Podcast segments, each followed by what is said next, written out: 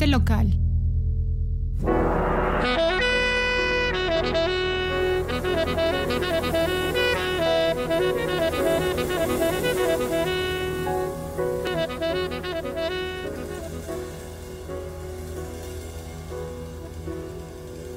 ¿Qué tal? Soy Daniel Arellano, editor de frentelocal.com y después de, un, programa fuerte que tuvimos de invitado a, Pablo Prieto, les damos la bienvenida a otra entrega del ensamble de Frente Local. Armando, ¿cómo estás? Muy bien. Y hoy estamos, Dani, somos como enviados de National Geographic a una ceremonia espiritual. y está empezando en este momento, entonces con todo respeto voy a hablar sobre la música que está ocurriendo ahora, ¿no? Hoy vamos a hablar del disco A Love Supreme de John Coltrane. Su, según yo, porque luego me equivoco, ¿no? Tengo que decirlo.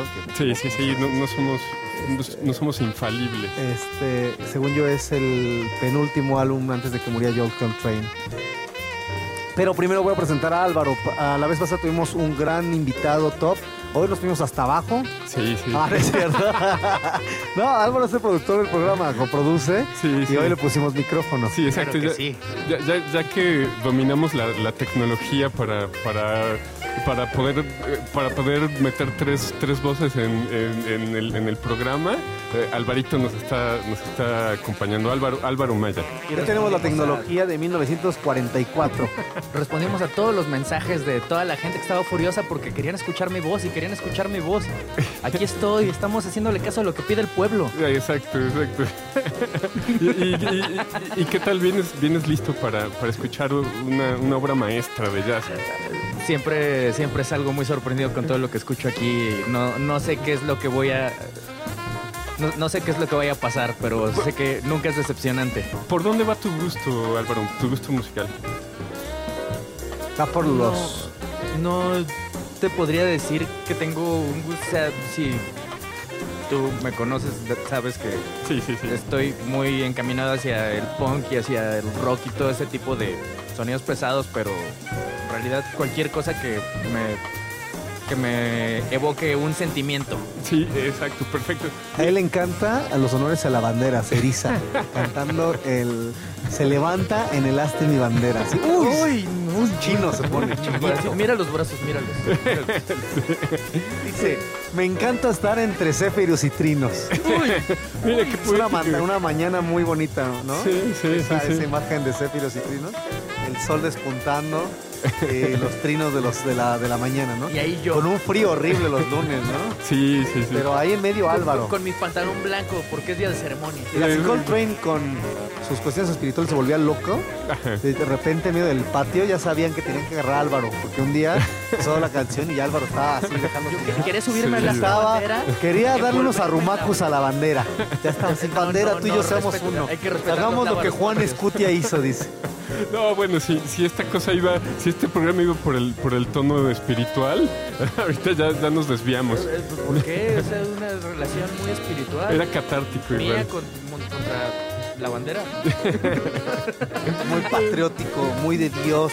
Sí, sí. sí has notado que la bandera y todo lo, lo patrio es una deidad, o sea, lo pone a nivel de deidades.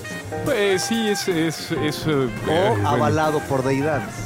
Sí, eh, digamos que es otro, otro, otro tipo de fanatismo, diría yo. Pero...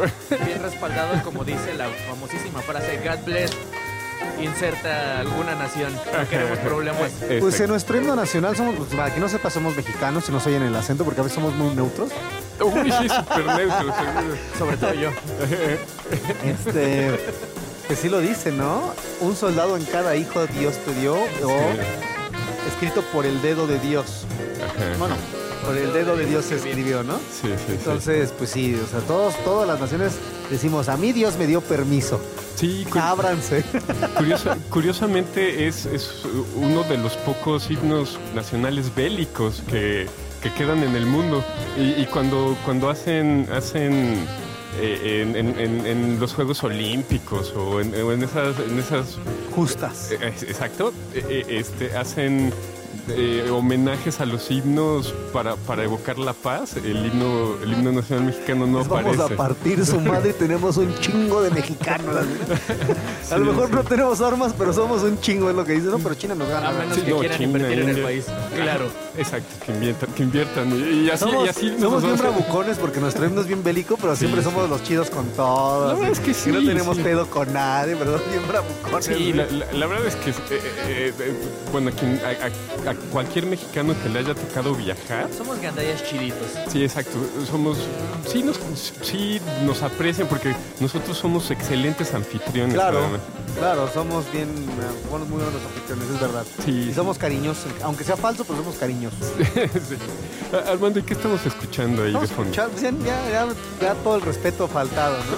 Estamos escuchando a Coltrane haciendo su maravilloso, eh, pues no podría decir que es improvisación esta vez, Ajá. pero esta interpretación, su interpretación de esta obra suya compuesta, bueno, publicada en 1965, se grabó en, el se- en diciembre del, 67 del 64 y este es justo el título del, del, del disco, Love Supreme. Love Supreme.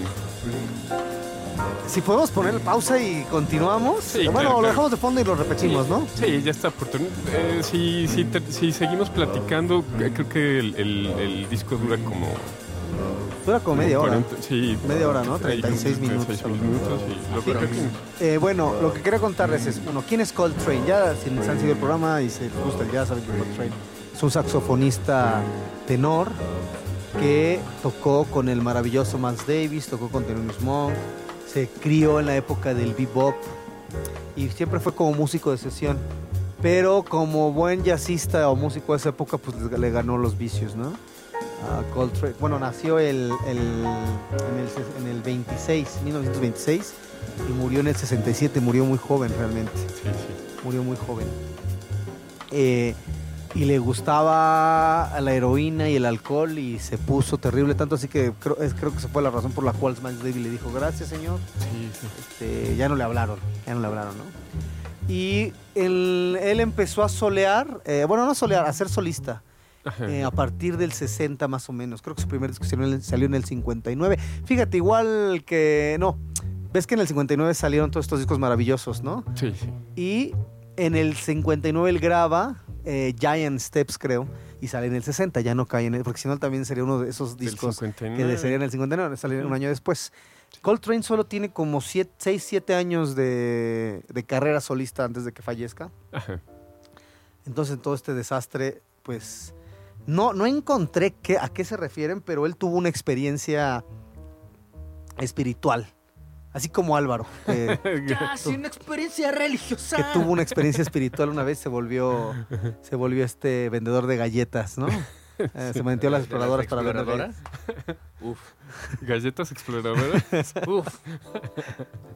Tienes un minuto para que te hable acerca de nuestro señor Salvador Galleta Explorador.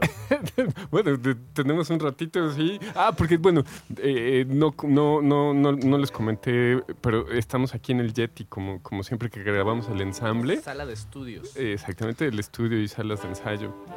En- Entonces tenemos, tenemos un ratito para, para grabar, nos dan, nos dan un, un rato. Vengan aquí a ensayar y a grabar sus producciones.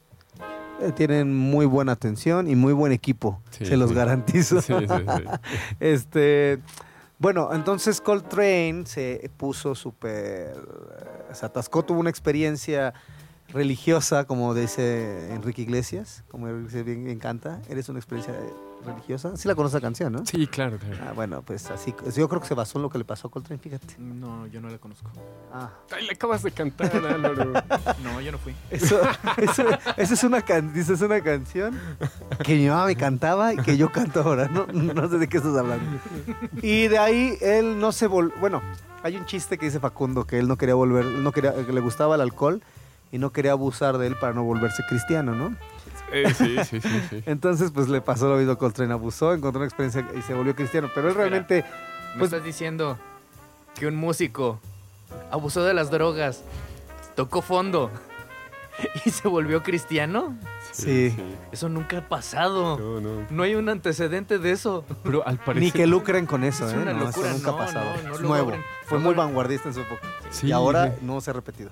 Sí, no, no, ya, eso ya no sucede. Jamás me imaginaría a alguien que hiciera eso y abrir una iglesia. Pero Coltrane no abrió una iglesia. Él aplicó la de Homero. Él era la Cuando iglesia. no va a la iglesia y dice, Dios, ¿por qué no te puedo adorar a mi forma? Y él decía que él era, él, cre- él apre- apreciaba todas las religiones. Y se puso a investigar muchísimo de religión, se clavó mucho en lo espiritual, no un tema cristiano. Yo creo que, bueno, eh, pues en esa época todo el mundo era cristiano, aparte más los gringos pues, son súper cristianos, ¿no? Eh, Sí, y sí. muchas de las comunidades iban a la iglesia, yo creo que el ese acercamiento ya lo tenía. Yo creo, él a partir de esta experiencia, te digo que no sé qué sea, él empezó a clavarse ya más en el tema filosófico, religioso, espiritual y estudió a budistas. Lo que tengo entendido es que se clavó en todo al mismo tiempo que estudiaba música de otra parte. Estaba muy de moda. El bebop ya había dejado de ser la vanguardia, ¿no? Como por los 62, 63. Ya el bebop pues venía del 40, llegamos a estas revoluciones del 59 y estaban buscando todo el mundo qué más hacer, ¿no? qué más encontrar, con nuevos sonidos, vámonos a buscar otras culturas, alejándose, alejándose más del jazz y buscando más lo clásico. Sí, sí. Viendo la música como lo que ahora, igual, no como un género, sino como una expresión unitaria, ¿no? Ya no de, ah, yo toco jazz y tú tocas clásico, ¿no? Es como tocamos música, Sí, sin, bar- sin barreras, sin jaulas, perdónenme, perdónenme. Otra vez estamos aquí en Drunk History, Drunk Music Story. Sí, hoy nos tocó tomar cerveza de lata, entonces Hoy- eh, eso es más difícil de, de- de- de pasar por el tracto. Sí, no, no, no, este, como que ¿En estaba serio? A mí sólida, se me ¿no? está yendo como agua. Tú mira, tienes una garganta muy amplia por algunas unas prácticas que tú tienes religiosas que yo no puedo voy a hablar de a quiénes. Ah, es que yo soy un barítono muy. muy diestro, digamos. sí, sí, sí.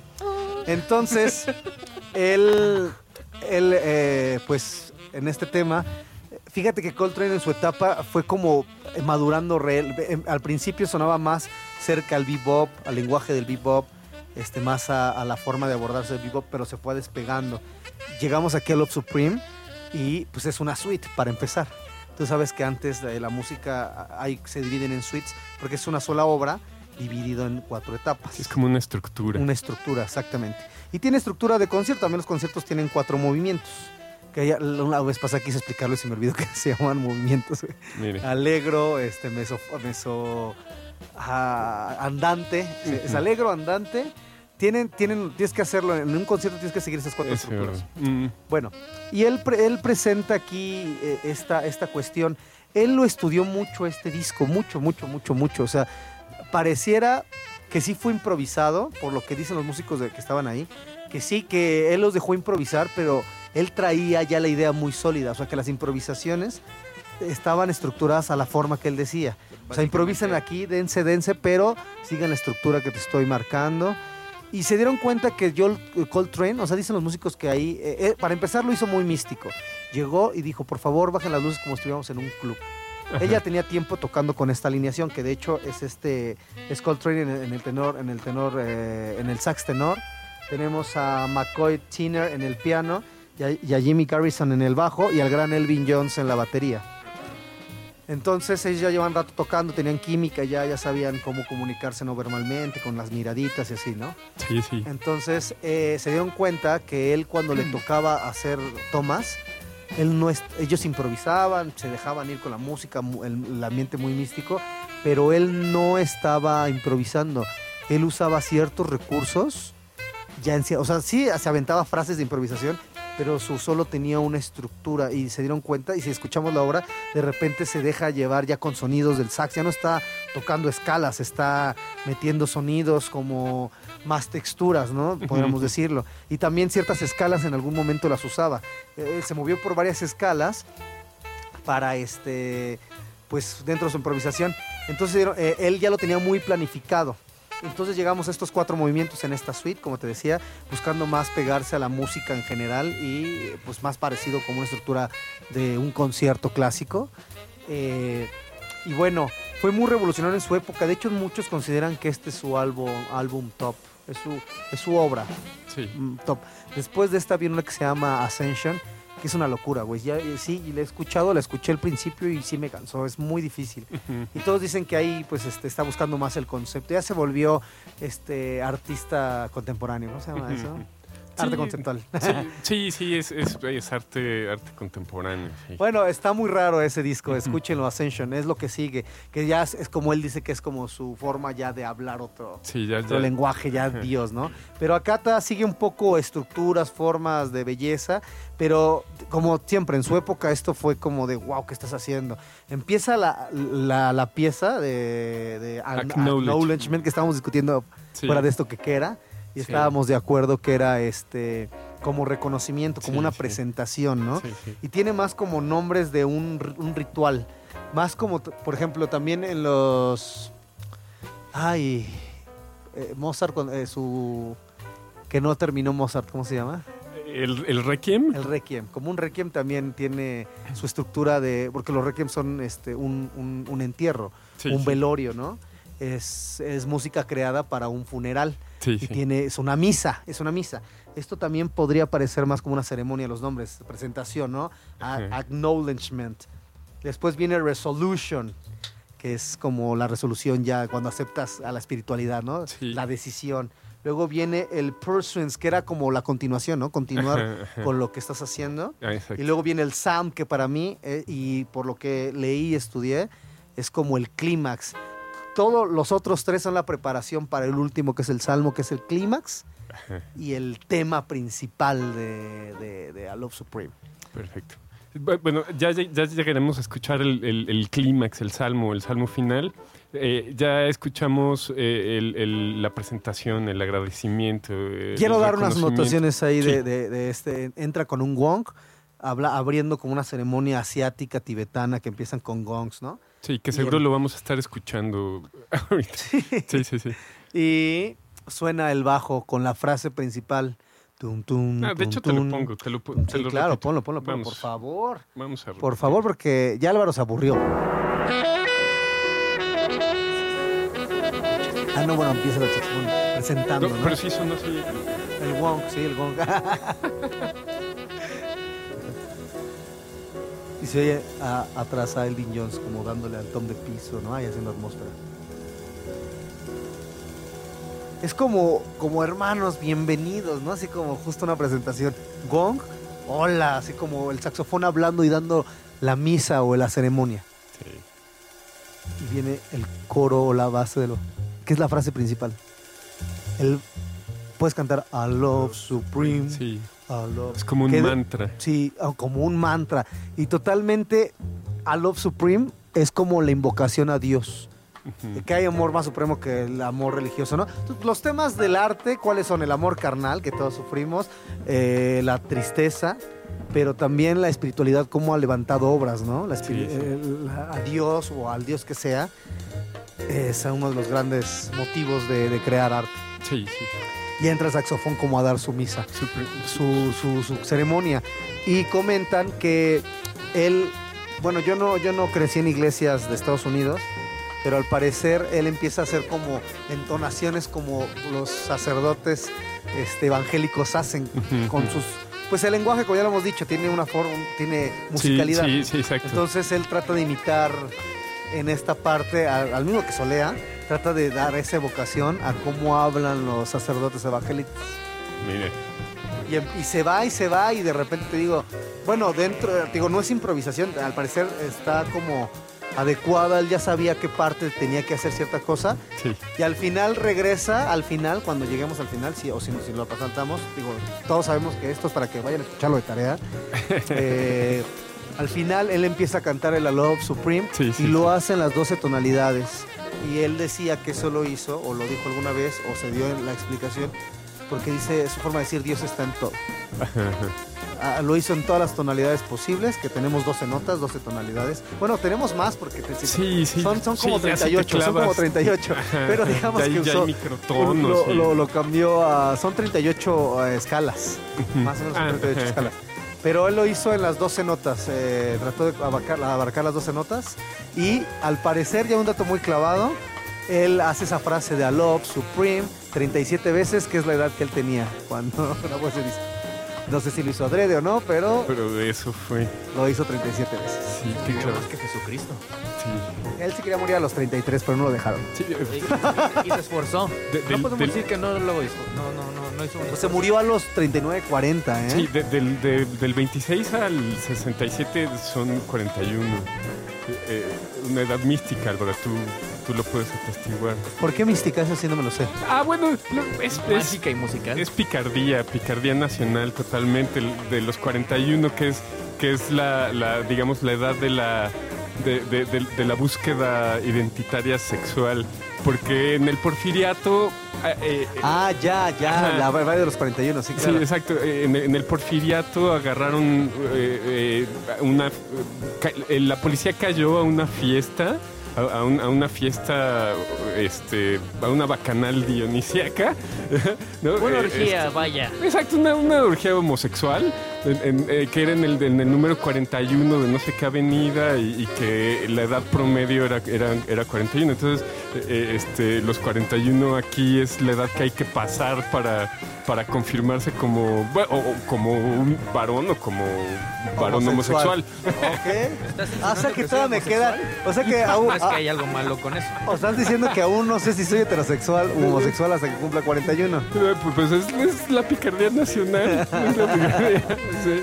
Ok, o sea, Dani favor, dice. no politicemos yo- esto. A, a mí, yo, yo- a mí ya me ves hombres, pero ya pasé los 41 estoy seguro que no Que soy gay. Sí, ya. Mira, yo tengo 33 años y, y estoy bastante seguro de que hay demasiadas pruebas de que avalan mi heterosexualidad. Me gusta besarme hombros, pero no los miro a los ojos. Ah, está bien que quieras ser Mira, gay, yo lo que sea, cuando sea lo que beso a sea. un hombre, lo hago con ternura, pero es no, no hay amor de por medio. Sí, no soy menos sincero. mal, menos mal. Pero regresando al disco, a mí me encanta cómo frasea, cómo Elvin Jones empieza, a- a- se le llama, no, iba a decir mambo, pero no es mambo, es un, es- si, te, si te fijas está como latinoso su, Sí, sí. su, su beat, se llama Songo de Elvin Jones, no es Songo, estoy mal. Songo. No, la cáscara de Elvin Jones, que tiene, es, es un patrón que él hizo específicamente para este disco Mm. y va de, de suavecito a, a más complejo, pareciéndose más a una cáscara. Pero pues él era gringo y es su interpretación de, de la cáscara, ¿no? Sí, sí. Y empieza como un chucach, un chucach, un tintac, ¿no? Ya hasta Sí, parece que sí. Le mete caché. El Viñón era increíble, yo me identifico mucho con él porque No, a- él le decía, es tiene mucho, es lo que hablaba con Álvaro, tiene mucho punch. A él le reclamaban mucho que sonaba duro. Y si lo escuchas tocar, no suena duro, pero tiene punch. Exacto, Es exacto. ponchado, no tiene volumen, no, no está tocando duro, pero tiene punch. Oye, oye, este, tiene jícamo. Tiene jícamo. No, punch, o sea. Transmite esa testosterona. Sí, Sí, sí, no, sí. es- es- mide como dos metros Elvin Jones, está enorme. Pero sí toca, toca súper suave, puede tocar súper suave, súper duro, pero tiene punch, o sea, Se- pega y se, se siente. siente la ¿no? ira. Tiene Sí. presencia y a mucha gente luego dentro. Como cualquier relación humana hay caracteres que no se llevan. Entonces a él, él en una entrevista decía que, que a él siempre le decían que tocaba muy duro y que, y que se calmara, pero decía es que no es mala onda, yo sí siento la música, o sea, de repente estamos tocando, déjate llevar y así la sentía, ¿no? Y muchas veces lo abrieron a- a por eso, pero pues Elvin Jones es uno de los grandes de la música y de las baterías y yo me siento muy identificado con Elvin, que luego esté tocando y dicen, más suavecito. Pero ya que me conecto yo a mi ser y como siento la música, a veces es ponchado, o sea, y Sí, así la siento, ¿no? Sí, yo, mira, yo estaba esperando al- de hacer este comentario al final, pero qué bueno que es de una vez. Porque si algo me, me- si con algo me quedo del, del disco es justamente eh, la batería, ¿no? O sea, Sí, es una es un- es cabrón ese impresionante. güey, es- impresionante.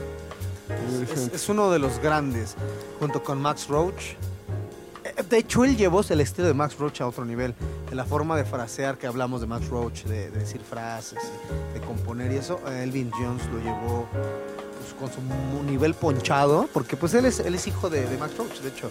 No me refiero a que sea hijo literal, Sí, no, no, me no, no, refiero que- que, que es- son la, la- la Pues, generación que, que era Max Roach y ellos, ah, yo quiero ser como Max Roach, ¿no? Sí, sí. o que bueno, Max Roach impuso y ellos siguieron y Elvin Jones es uno de los que desarrolla el sistema del bebop porque también bebopea mucho, hace muchas frases de bebop, pero ya los lleva a otro nivel, eh, explora otras cosas y tiene un punch increíble, ¿no? Y entonces comentaste que, que hizo un patrón justo para, para, esta, para esta canción, un, pat- un patrón rítmico, Sí. digamos. Que, es, que, más, es latinoso. que, que- es que- como una cáscara, no se llama, sí tiene un nombre, no se llama la cáscara Elvin Jones, se llama este, el... Es que tiene un nombre, eso es como songo. ¿no? Ay, mira, siempre se me olvida todo. Sí, sí, es que, bueno, de- de igual esta es un- una tangente horrible, pero, pero, eh, eh, Si quieres, vamos con Resolution. sí, sí, vamos para con confirmar esto. sí, Para seguir con esta ceremonia espiritual. sí. y- y- No, pero bueno, quiero decir que este está, antes de que te vayas al tangente, es un temón. A mí me encanta cuando entra la voz de, Resolution. de- de- de- de él a decir a Love Supreme. Ah, de- y deja pasado. claro que el tema es a Love Supreme. Love Supreme. Y a Love Supreme es Dios. Y ese, ese constante tun, tun, tun, lo vamos a escuchar todo el- en, toda- Sí. en todas las cuatro partes de la suite. Se escucha el tun, el bajo haciendo tun, tun, tun, tun. Aunque lo va modificando como lo hace Rigo. Y aquí empieza el contrabajo y sigue el, saxofón dando su cátedra, ¿no? Sí, bueno, la, tangente era sobre los Beatles, que, eh, dicen que, Ringo grabó casi nada de, de- del material de los Beatles y que había un baterista que, que ya eh, hace muchos años había insinuado que él había grabado varias canciones, sobre sí, todo yo me sé ese chisme bien. eso, y no sé si sea yo, o sea, yo recuerdo que, porque me, me puse a ver videos de él y, y justamente hablaba de un, de un patrón muy particular eh, rítmico y no sé si sea Elvin Jones el No, que... no es el Villon, se llama Purdy. Ah, el claro, claro. Bernard Purdy. Sí, sí, sí. Él sí, sí. reclama que grabó unos discos, algo para los Beatles. Sí, sí. Y después de un tiempo, él lo mantuvo muchos años. Después de un rato ya no dijo nada. Porque hay, eh, hay indicios que sí hizo eso, pero antes de que los Beatles fueran los Beatles, era cuando eran los Silver Beatles. Y de hecho no fue para Ringo, para grabó. Hay mucho testimonio que, que fue para este Pete. Que de hecho al que no dejaron grabar fue a Pete y él grabó partes de los Silver Beatles antes de que fueran los Beatles. Y no lo usaron, no sé qué pasó, y ya después entró Ringo. Y no es que Bernard Purdy no tendría por qué mentir. Bernard Purdy es uno de los grandes bateristas de funk y de soul, de, de Motown y de mucho. Que pues, obviamente él le da igual, pero no es mentira lo que dice. Lo que pasa es que no es en la época que eran los Beatles. O sea, amas a Ringo. Yo no lo odio. Fíjate que sí lo quiero mucho. Se muere, sí me duele, sí me dolería. La neta. No sé cómo Sí, llegamos no, a sí, Ringo sí. Del 1 al 10, ¿qué tanto? 10. La neta es que, mira, yo sé que tú dices pinche Ringo, nada, estuvo ahí por suerte, pero yo creo que, pues yo sí, en los videos que toca, sí toca muy chido y tiene pra- Pudo patrones haber estado divertidos. cualquier otra persona, pero él era el que tenía la nariz adecuada, güey. Exacto. Nadie había podido llenar ese espacio. Sí. No, no, bueno, yo soy súper bitlómano y, y por lo mismo me clavo en, en, en, en ¿Es todos estos... eh, bitlómano? O ves, Beatles, Bicles, biclémano. O, o- o biclemanía. Biclemanía. Soy bitlemaniaco. ¿Ese, ese, ese, ese te acuerdas, Alvarito? Soy, Sí, soy, sí, soy, me, gustan mucho me los gusta Beatles. ese término. Y, y por eso por eso me clavo mucho, me clavo mucho en... en- en- en- porque, eh, vamos, la, la conspiración que siempre, que siempre regresa es sobre los Beatles, así, por todos lados. Y, y, y, y sí, este, hay, hay exposiciones donde, eh, eh, don- donde sí no, eh, vamos, no aprecian mucho el trabajo de, de Ringo. Y, ¿Sabes por qué sucedió el 9-11? Para, para que la gente se distrajera y dejara de ponerle atención a lo importante. o sea, Paul, Paul McCartney está muerto. No, fíjate que Ringo a mí sí me gusta cómo toca. Sí, sí. La neta. Y na- yo sé que tú dices que no tocó la mayoría de las cosas, pero hay videos que a lo mejor lo compuso alguien más, pero él lo toca a su forma y a Sí, mí, lo, sí. lo que, lo que dicen es que él, él era baterista en vivo, o sea que su, su mejor trabajo era en vivo eh, y, no, Claro. y, y- y no era tan, tan preciso en, sesión. en Yo creo que sí era muy preciso de sesión. Yo creo que sí, o sea, comparándolo con quién, ¿no? Sí, con el promedio, tal vez voy a decirlo algo así, ¿no? Sí. No sé si, te, si yo no escuché ese comentario, pero a lo mejor dentro de los de sesión, a lo mejor el que me- menos tiempo ten- menos tiempo tenía. Pero comparado con la mayor malditud, estaba cabrón, o sea. Sí, seguro, o sea, no, no digo que no, no se merece, ¿no? pero, pero eh, de, de hecho yo nunca... ¿Sabes quién no merece estar ahí y está? Keith Moon. Ah, ya lo sabes. no, no es cierto. sí, sí. Ah, porque ustedes no lo saben, pero este Armando, antes de que tuviera un cuarto de adulto, en su cuarto de adolescente y de niño tenía pósters por todos lados de Kid Moon, de Travis Barker, músicos que lo marcaron de por vida. No, fíjate que de, Kit, de Travis Barker sí. Pero de Kit Moon no, siempre lo odiado. No, bueno, sí, no lo yo- no lo odio, ¿no? Ya no me nada el señor. Por favor, Armando, trae su peinado. No, no lo odio, pero más bien sabes a quiénes odio a los mamadores que dicen, no, escucho lo común. Así, sí, ¿A sí, quién? sí. Más bien es por eso que me quedo. De, de hecho, yo, yo estuve tra- justo esta semana. oh, Yo soy, yo sí soy fan de, de, de Kid Moon. Que por cierto ya escuché, desviándonos aún más, ya escuché esta ópera rock que me El dijiste, Tommy. me Sí, gustó, no me encantó, pero me gustó. Sí, sí. Sí, da- dale, dale- dale tiempo, dale tiempo. Pero, eh, yo, yo justamente por, por esta, eh, eh, este disco de Tommy sí soy, soy fan de, de- de los Who y de Kid Moon. Y- pero estuve tratando de buscar eh, de- eh, en, en YouTube un- una cámara de, algún, de alguna presentación de Kid Moon y no encontré nada. O sea, lo que encuentras en YouTube es, ay, mira, se emborrachó, ay, mira, se cayó, ay, mira, Exacto. explotó su batería, pero, eh, por ahí hay un solo de batería y, Y bien hay culero. mucho- sí, no hay mucho material. Y te digo algo, no vio lo suficiente para volverse cristiano. Entonces, porque si no, también habría sacado Kid Moon le reza a Cristo. Mira, probablemente hoy estaríamos hablando acerca de El, el Pastor Moon. El Pastor Moon, sí, sí. Ah, Bueno, no, no, era, era, ¿era gringo o era inglés? No sé. Inglés. Inglés, ah, inglés. sí, reverendo, güey. El reverendo Sí. pendejo no es cierto.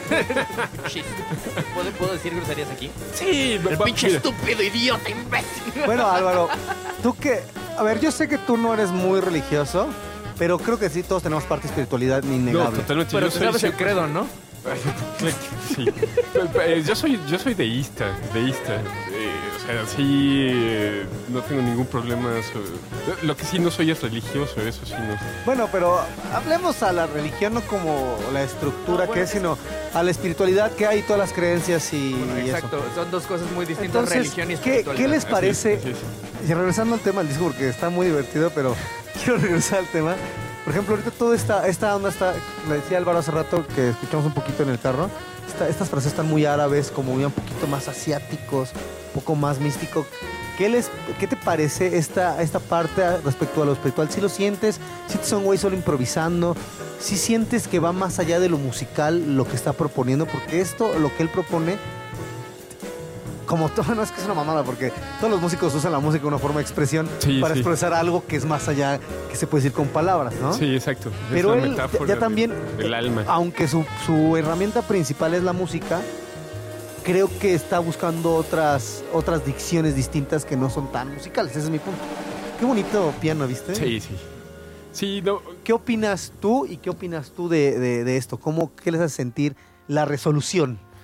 Ah, no, bueno, eh, eh, no soy. No, la verdad es que yo cuando lo escuché sin este contexto, no me pasó por la cabeza que, que- que este disco iba por ahí. Claro. No, no. Fíjate que yo sí, a mí sí me pasó. Sí. que cuando, no, tampoco sabía todos estos datos hasta que lo investigué, pero previo a eso sí me- Desde el tema yo, a Love Supreme, yo creí que... Yo creí la, que, que era para una, para una morra, sí creí eso. Y lo escuché la primera vez eh, creo que lo que más llama la atención es justamente la bataca, totalmente, y la, la forma de frasear tan particular de Coltrane. Cierto. Ahora, no dudo que ya esto lo hemos escuchado modernamente, esa forma de frasear a- actualmente, ya no es algo nuevo, ¿no? Sí. Que también lo hacía Charlie Parker, eso de usar más este como sonidos culturales de voz humana quejándose como, ah, ¿no? Así, uh, como arrastrar más el- la nota de saxo- de Sí, saxofón. sí. Pero sí es cierto que sí lo noté muy africano. O sea, no voy a decir que eh, eh, esotérico o de religiones enteros, pero dije, esta rola mm, sí me suena como un ritual como muy africanón, Ajá, como ajá. algo muy, muy Una primitivo, muy mística. como místico, sí, exactamente. ¿Tú qué piensas de este tema? De hecho, cuando estábamos escuchándolo en el carro, me vinieron dos cosas a la cabeza. Es una pendejada, pero es un nivel don- de un videojuego que se llama Cuphead, donde estás luchando contra un genio en una botella. Y sí, de hecho, tiene- si alguien puede buscar un, un walkthrough de ese videojuego en YouTube, ese videojuego tiene un- una banda sonora de jazz chingoncísima. Recomendada, también por Armando. Sí, él lo dijo. Él lo dijo. Vayan, los esperamos. Ya volvieron. Muchas gracias por, por revisar eso. Ok, eso fue lo primero. Y lo segundo, no sé por qué estaba pensando en la entrada de este Aladín a la ciudad. Cuando llega con su- eh, encima de, de- de este Abu. Sí, sí recuerdas esa parte en la película. Sí, está, tiene Sí, una tiene- escala. Tiene una esencia así. Se recarga mucho como una escala armónica menor, ¿no? Como ese salto, regresando a temas más específicos musicales, esa salta de, de tono y medio que suena como muy árabe, muy árabe, ¿no? Esa, esa no- nota, nota muy árabe. Pero sí le da misticismo y fíjate que hasta ahorita lo estoy notando como así, porque en su momento cuando lo escuché la primera vez, neta lo sentí muy africano, güey. Sí, sí. Y neta, ya ahorita escuchándolo otra vez, no se oye muy variado, muy asiático, también como medio. Bueno, el piano se oye totalmente jazz bebop. Me recuerda, como que todavía se le oye las reminiscencias pues, del bebop de, por ejemplo, de, del Kind of Blue. Esos tipos de pianos como que hace Bill Evans, no se oye, cierto, ¿no? cierto. Pero el contrabajo sí trae mulix, como justo está buscando el I Love Supreme todo el tiempo, turum, aunque lo va modificando, o sea, no, no se queda en la frase, turum, o sea, sí, sí va jugando con, la, con, esa, con, ese, con esa frase, como en el bebop se hace, que se juega con las frases, ¿no? Pero todo el tiempo te lo están marcando. Y el saxofón, en verdad, ahora que sé todo esto que es como una ceremonia, en verdad el saxofón está predicando, güey. O sea, está buscando como algo más del lenguaje. Aunque no está diciendo nada, el lenguaje está como imitando una predicación. Sí. Y yo creo que Coltrane sí está literalmente hablando con el saxofón. Un lenguaje que no entendemos tal vez, pero él no está pensando en música, sino en el lenguaje. Sí, sí, sí, sí. Bueno, así lo, lo siento yo, ¿no? Sí. Y bueno, eh, si quieres vamos con Pursuance. Pursuance. Pursuance. En inglés está increíble, ¿no? Structure. Structure. Armando, Structuration. hay que hablar en inglés. Ah, aquí viene el increíble Elvin Jones. Y también hay- un solo de, de bajo, ¿no? De contrabajo aquí. Sí, les toca, les Sí, toca. sí, les, les da, les da un, un- un- un- pues un espacio así para predícalo, hermano. Sí, ándale, ¿no? Es Y lo- como cuando dan los testimonios o cuando se azotan. Qué bonito cuando... No, no sé si bonito, pero a ese nivel de que, mira, tú sabes que el placer y el dolor están a un paso de, Sí, de, de- de ser uno que del otro, Sí. ¿no? Sí, bueno, el dolor, el dolor hay quienes lo traducen en placer. Placer, claro, ¿no? Lo viven así. Entonces me refiero a ese punto donde la batería ya es un desborde de, como es lo más abstracto, no hay melodía, solamente es, este, es música, yo te Es lo he dicho, euforia, muy abstracto, sí, ¿no? sí. Entonces creo que este momento es así como los testimonios, la parte, está, está llegando un clímax y la batería es el momento que están haciendo pegándose, bailando, la congregación está entrando a la euforia para que venga lo que sigue, que es el salmo, ¿no?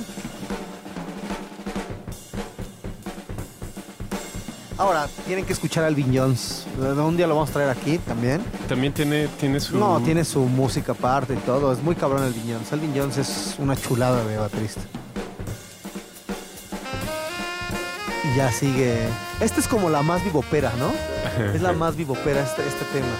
Eh, Está súper dentro de los cánones de bebop, pero tiene una estructura un poco distinta, ¿no? Sigue la A, B, A, como habíamos hablado en algún momento. Y este.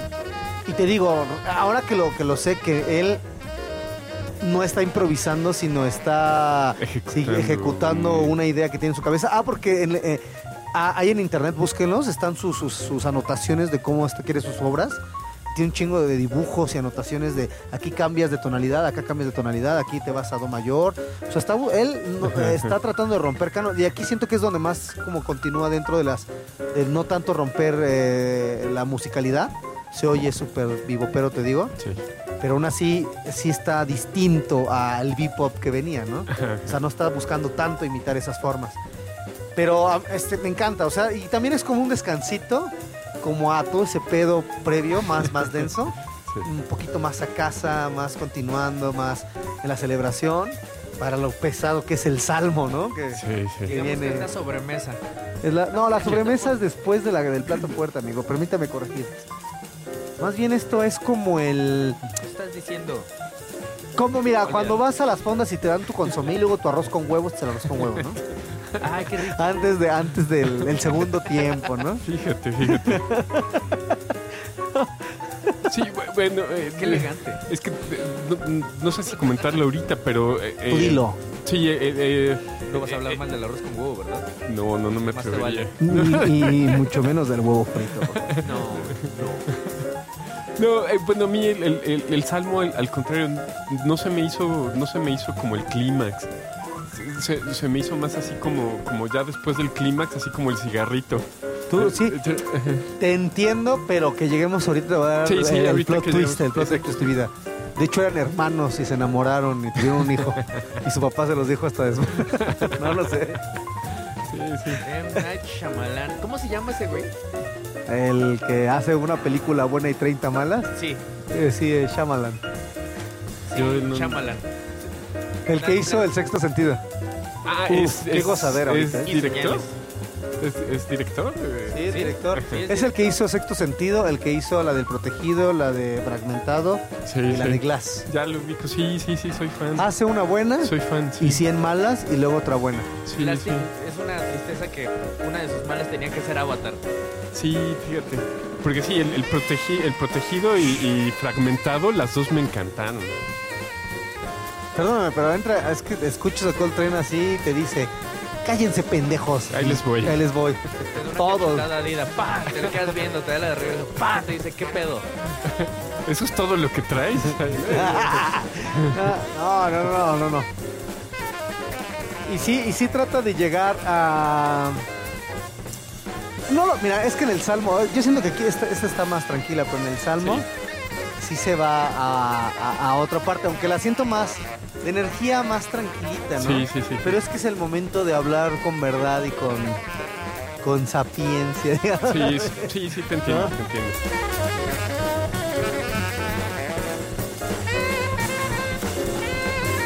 ¿El bebop está haciendo un regreso, Hernán? Yo creo que sí, ¿eh? Ya, eh, la- mira, bueno, como todo arte va y regresa, pero siempre está presente. Sí. Creo que mucha gente está agarrando del bebop. Pero ya te has fijado que los regresos son más eufóricos, como Sí, que saltamos, saltamos, saltamos. Sí, yo creo que sí. O sea, yo ahorita me estoy muy clavado con el bebop para no tocar bebop, sino para tocar otras cosas. Y creo que muchos de los grandes músicos y artistas se dieron cuenta que el bebop es una gran herramienta para poder hacer musicalidad Sí, sí. para no tocar notas. La- la- yo creo, yo he encontrado en el bebop una gran este, fuente de musicalidad y de frases. Que creo que también fue lo mismo que lo agotó y lo cansó, que como todo, la música tiene un límite y se vuelve repetitiva y cansa, ¿no? Sí, sí. Eh, Pasa, pasó, pasa en todos lo- los tiempos y en todos los géneros. Pero sí es una gran herramienta que todos los músicos deben de aprender para poder tener una forma de expresarse musicalmente, porque el bebop es lo que hace, agarra una frase, una, una melodía y, la, y busca todas sus posibles eh, interpretaciones dentro, ¿no? Y fíjate que las percusiones es muy bonito porque es lo que hace que, cuando decimos luego es que es muy musical, tiene sesgo de bebop porque como Sí. hablamos del bebop la vez pasada, los bateristas, eh, Max Roach, decía, pues está, me está fraseando de esta forma, pues me da para acompañarlo así. Y las frases de batería de bebop son, muy, son, las, son las más musicales en la bataca. güey. Entonces también las, fra- la- las fra- fíjate que no se ha muerto porque aún dentro del rock, Sí. y te lo apuesto, se usan frases de güey. No, Están claro, soleando, eh, metes frases de bebop que Charlie Parker hizo. De hecho hay un libro que se llama... eh, no sé si conozcas tú que existen los libros que se llaman... que son... Guitarra fácil, no, sí. que traen todos los estándares de jazz. No, no, no, no, no. Eh, se llaman. eh, Ay, no mames, tengo tres versiones de eso y se me olvida. Son Sí, libros, bueno, tiene varias portadas. Eh, y se, y trae, trae los estándares para que la- lo usas mucho para trabajar. ¿Sabes tal, tal canción? Buscas ese libro y ahí viene probablemente el estándar. Y ya a base de eso puedes este, eh, pues aventarte el hueso o estudiar o estudiar. Construir o deconstruir. Eh, el jazzology, ¿no? Jazzology es un método de para aprender jazz. Se me olvidó el, no- el nombre de estos libros, pero los que son músicos sabrán cuál es. Sí, Y sí. bueno, hay uno de Charlie Parker. Ajá. Hay uno de Charlie Parker que estudian, es- o sea, está, está escrito para el saxofón. Ahí viene el solo de batería y se, se queda el bajo haciendo misticismo, ¿no? Pero como es solo de bajo, sabemos que podemos hablar. Entonces, este... Totalmente, totalmente. Ah, había olvidado que el Álvaro y que tú son bajistas, ¿verdad? Ah, Pero es la verdad, o sea. Espera, espera. Se llama The Real Book. Ah, ajá. Se llaman The Real Y ahí Books. están los estándares. Ahí son, son varios volúmenes. Y hay uno que se llama The Real Book of Charlie Parker o el Charlie Parker Call o, o el Ornithology o algo. ah, No es un tema. Algo que tiene que ver con The Bird. Y este. y vienen sus solos transcritos y es de rigor para cualquier instrumentista, pianista, guitarrista, lo que sea, bajista, estudiarlo. Porque dentro de su lenguaje de bebop, en sus solos, tienes un mundo de, de herramientas para hacer y deshacer. Sí, los bajistas virtuosos de YouTube todos transcriben a Charlie Parker. Güey, Menos los niños. Todos asiáticos. Porque Ah, Ellos ya nacen con- tu vida. ya- ya vienen con- un niño de 6 años asiático que lo va a hacer 20 veces Ah, mejor. claro, sí. porque ellos sí, vienen sí. una con precargados con él. Sí, sí, ya vienen sí. precargados con esa información. Con ese- sí, sí. No, güey, no solo los contrabajistas o los bajistas virtuosos. Cualquier músico cabrón transcribe a Charlie Parker.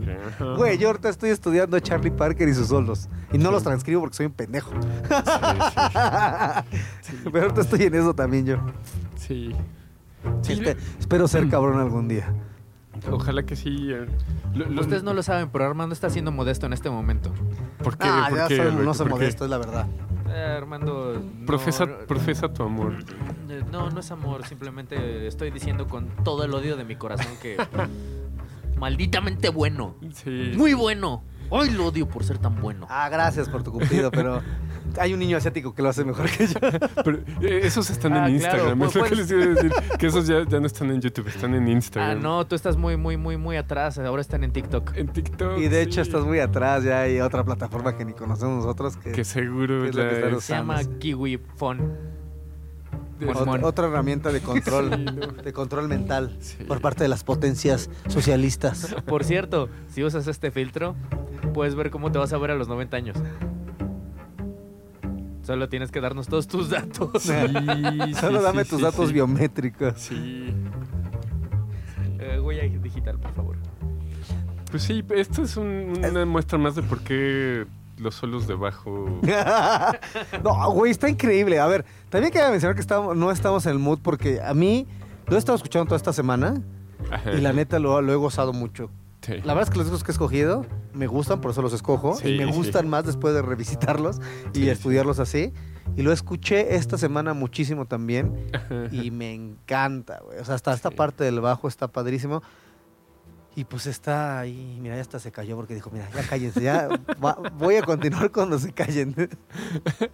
Sí. No, ya viene el salmo, ¿no? Sí, es, es- es el que sigue. Yo, yo antes te, te quería preguntar si, si ahorita ya la, la- la escena de- del jazz aquí en la Ciudad de México ya está caminando. No, Todavía creo. no. Los viejos están muy en su onda y los nuevos somos unos, los nuevos son unos mamones. Sí, sí. Perdónenme.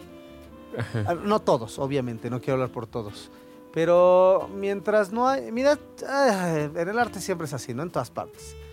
El problema de México es que no deja dinero aquí, entonces no hay nadie que diga, bueno, vale la pena aguantar a los mamones y a los que se cierran porque haga un varo. Y mientras no genere tanto dinero, pues esto no va a despegar nunca. Tenemos músicos excelentes, tenemos propuestas excelentes. Te digo algo, también eh, de- a partir de la pandemia para acá me he despegado un poco de la escena, de qué está pasando.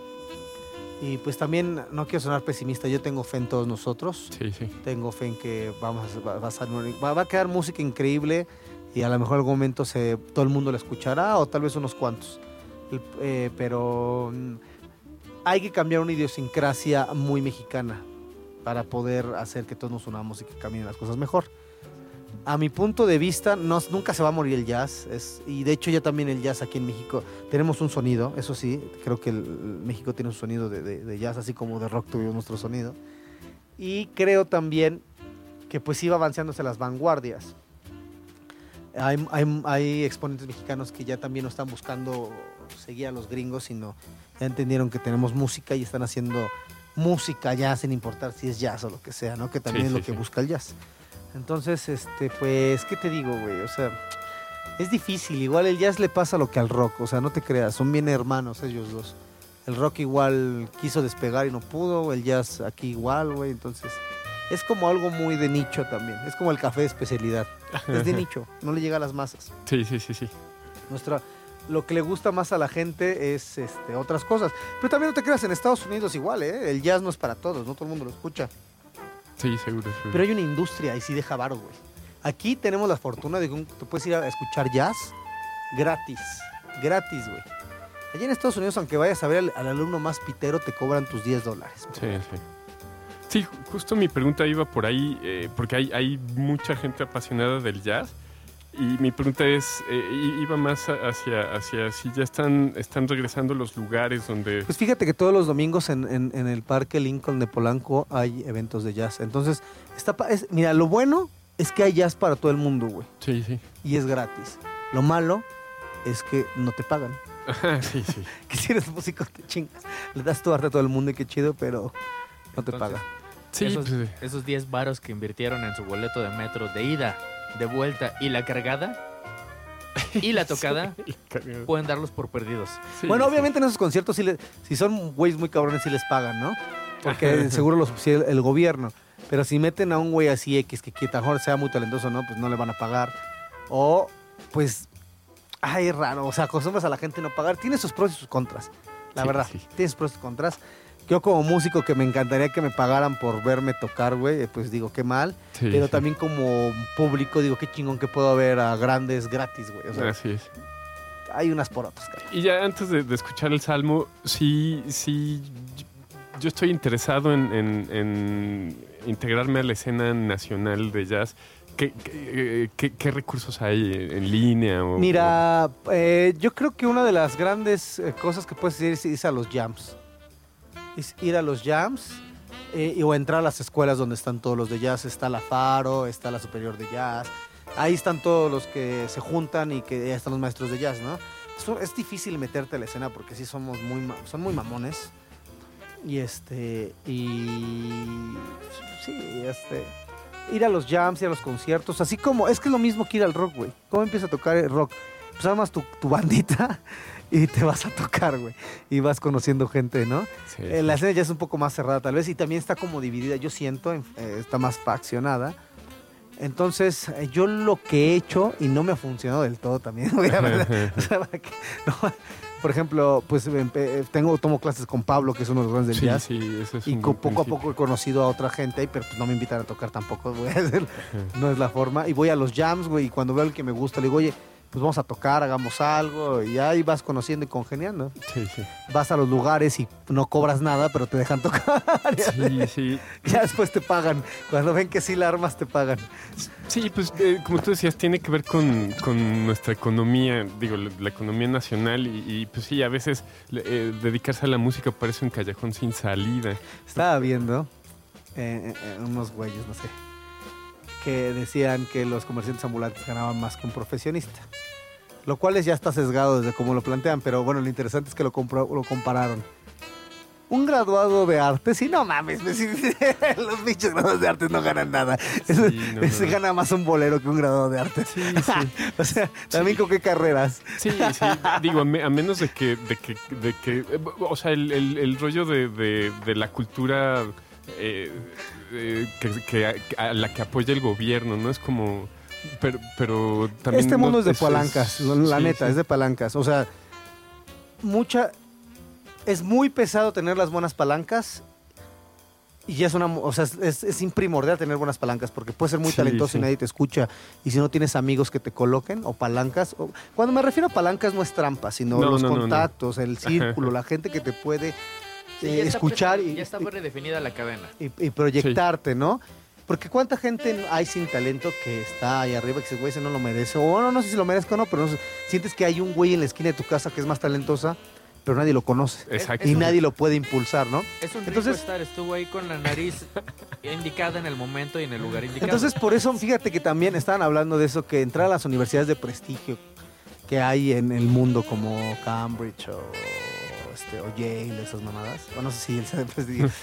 Sí, sí, lo sí. importa, o por ejemplo aquí el TEC o el Ibero, no es tanto que su calidad de enseñanza sea mayor, güey, sino que te, con, con quién te estás? juntas, qué palancas desarrollas. Y es bien importante, es algo que subestimamos y creemos que es frívolo, pero creo que es bien importante, güey, conocer gente y llevarte bien. Porque como seres humanos pendejos y animales que somos, a veces sin querer tienes preferencia por quien tienes empatía, güey. Y te Sí, vale sí. verga con quien no. Eh, claro, claro. ¿Me explico? Entonces es bien importante eso. Es un consejo que quisiera dejarle a, a todos los músicos nuevos. hagan contacto, sean amables, no sean mamones, sean, sí. sean fraternales, no sean hipócritas ni lavivotos, porque eso también cae muy mal. Pero, y sé que hay gente que le cuesta trabajo socializar, pero es tan simple como ser amable y ser un poco empáticos nada más. No pido que sean amigos de todos, ni que tienes que llevarte bien con todos, pero ser empáticos, Sí, ¿no? exacto. Salir Y- y, salir y, y, y ser auténtico y exponerte, que te vida. conozcan, que te que alguien más que a lo mejor pueda colocarte algo, diga, este güey tiene talento. Y me cae bien porque si te caes mal, dices, tiene talento, pero me caes mal, cabrón. Ni te pelo, güey, ¿sabes? Porque pasa, güey. Sí, sí. Pasa y es algo que nos cuesta entender. Y no tener pena de pedir, ¿eh? Porque muchos aquí de que, ah, yo quiero que me descubran. Güey, decir, mira, la neta no sé si te gusta o no, ahí está, carnal. Ojalá lo escuches, ¿no? Sí, sí. Puede pasar, puede ser que no. Así es. Entonces, este...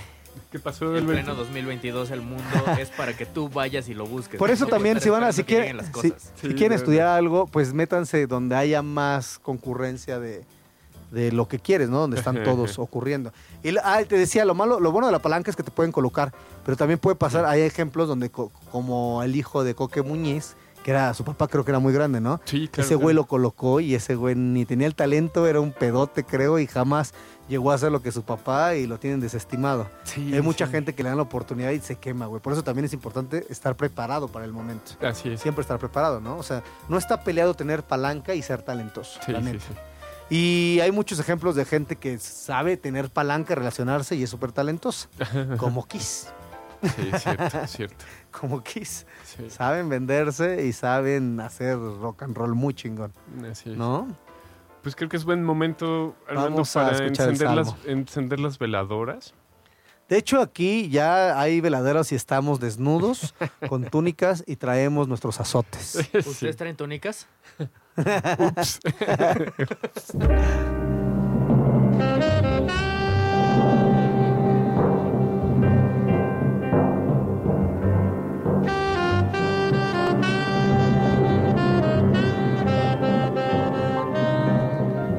Como una entrada triunfal, ¿no?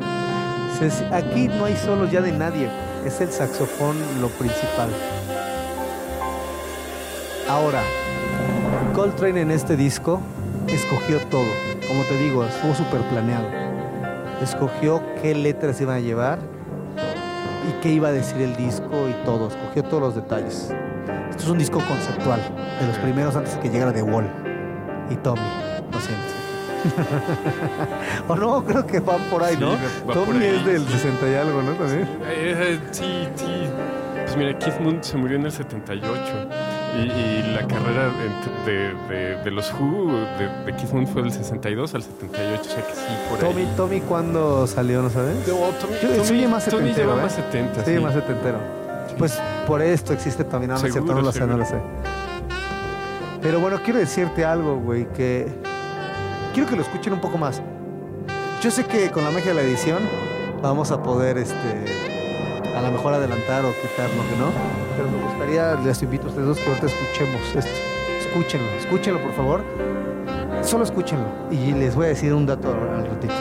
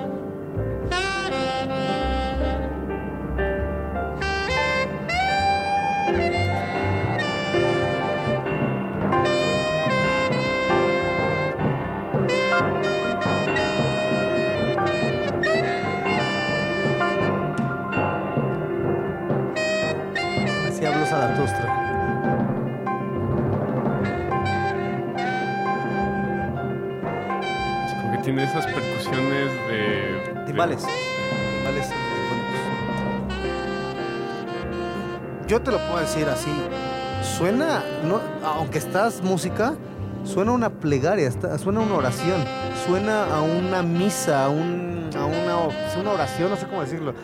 Es que misa no sé si sea lo la palabra correcta. Un rito. A un rito, a un discurso espiritual. Sí, exacto. Es, esta es la, la parte de, de- del proceso donde ya todos están, están llenos con el Espíritu Santo, Y él ¿no? está dando.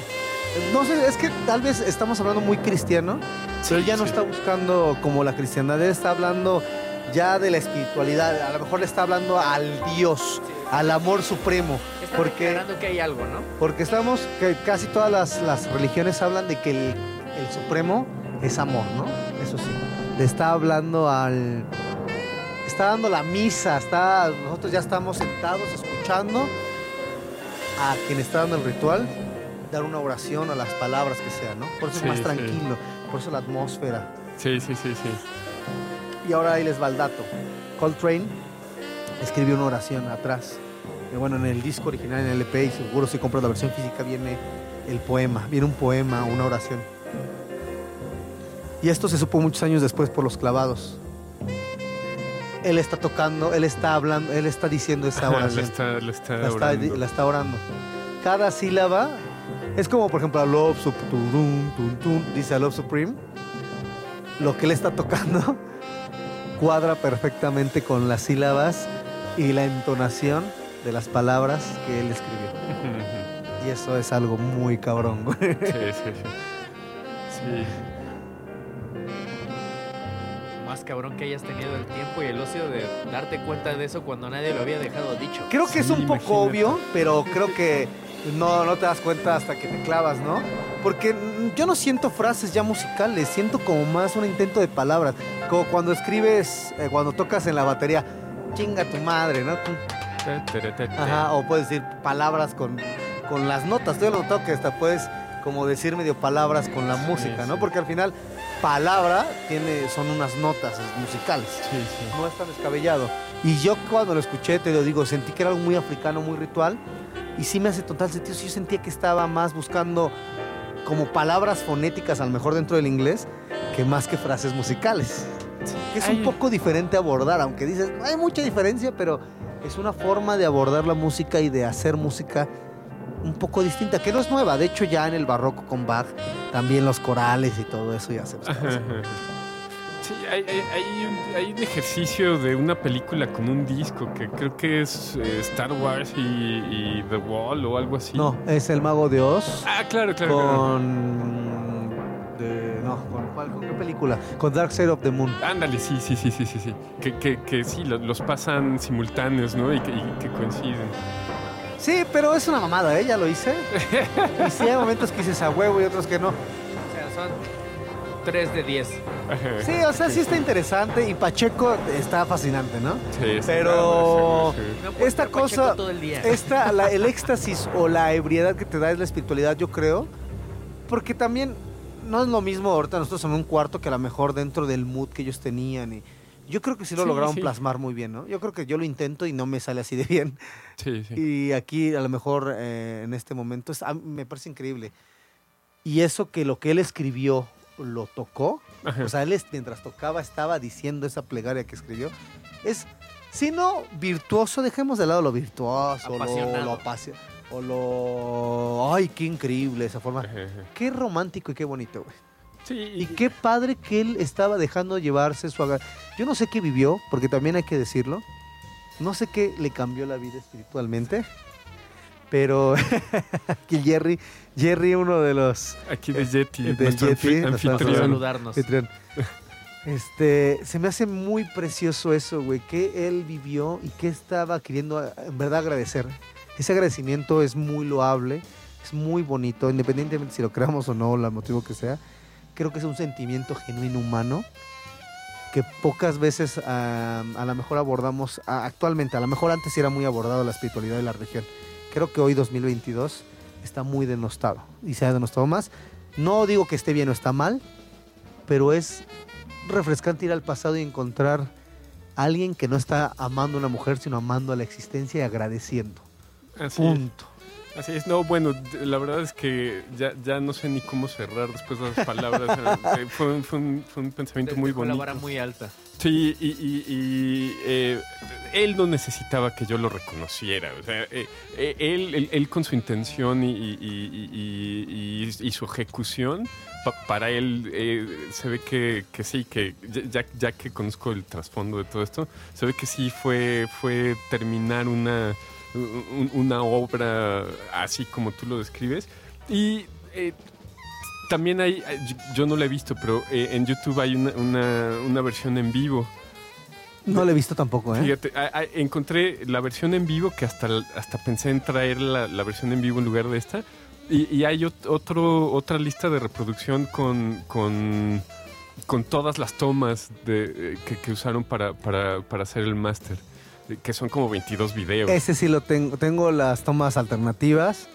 Y como lo habíamos hablado en otro momento, entiendo por qué no están dentro del álbum. Ah, O sea, la que se quedó es la sí, es toma, que- ¿sabes? sí, sí, y seguro con el contexto que tú, que tú pones, propones que, que, que él sabía lo que quería y, iba muy a, un punto, entonces sí, no, no dudo que, que haya sido... ha- Hay unas en, en mono, hay otras con, con voces, este... eh, No lo escuché completo, pero ahora que, lo, que, lo- que- ya lo escuché con ese trasfondo, tal vez el, el disco en vivo sí, sí llegue a escucharlo. Yo también voy a llegar a, a buscarlo. Como siempre que te pregunto, bueno, ya hemos hablado un poquito de esto, ¿no? ¿Qué te parece o qué te pareció en primera escucha y qué te parece ahora? Sí, eh, eh, mira, eh, el trasfondo, yo soy de la idea de que la obra se, se debe explicar por sí misma.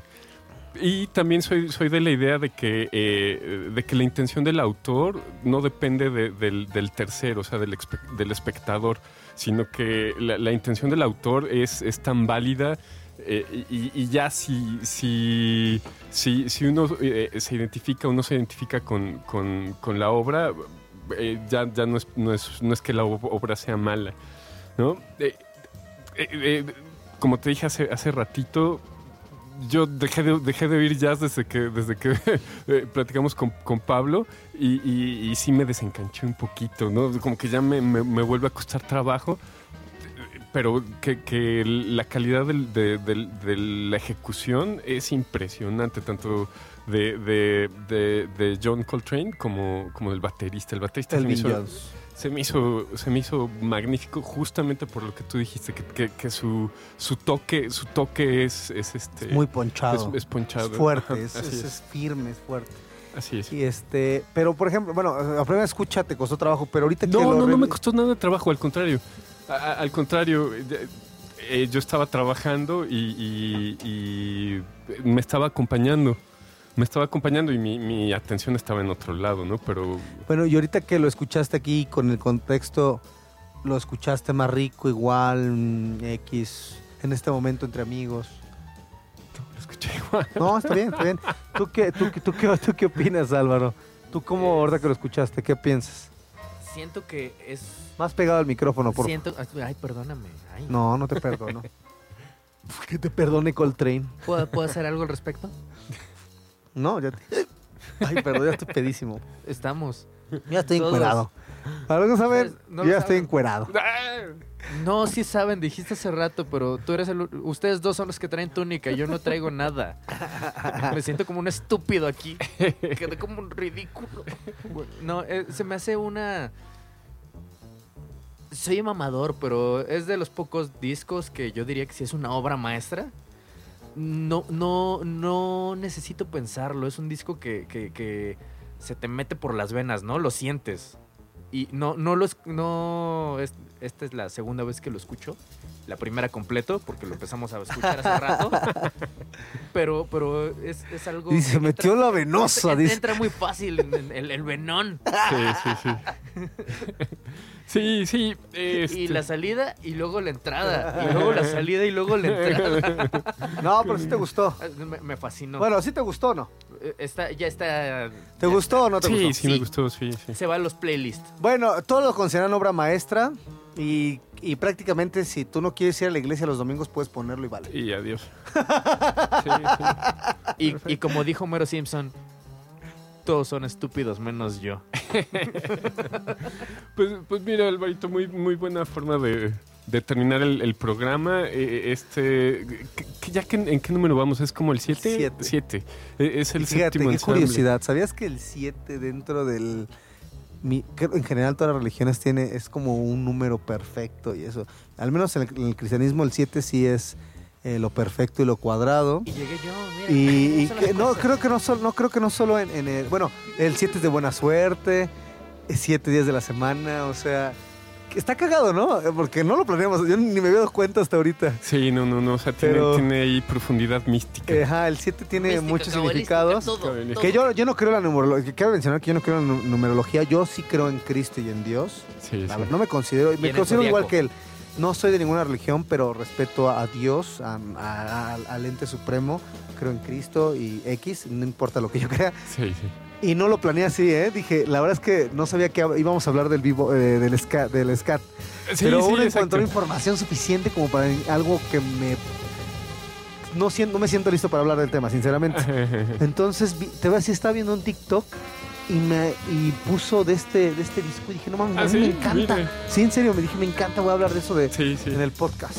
Fíjate, cuando me, cuando me bueno, yo, yo eh, eh, venía la idea de eh, hace, hace una semana hasta que me... Ah, ah, ah, ok, ya, ya, ya- no nos estaba saludando ya, diciendo que nos Nos estaba despidiendo. que ya se Así acabó es el que, tiempo. pues muchas gracias y este, nos vemos en el próximo ensamble. Les mandamos besos, abrazos y pueden seguir a la página de Frente Local en Spotify, en Instagram como arroba Frente Local y ustedes como Ah, este, yo como Armando puntos, ah, no sé cómo estoy en la red, ya, sigue la frente local. Ahí en Frente Local, el correo es medios arroba frentelocal.com. Gracias al Yeti y hasta la próxima. Bye. Bye. Local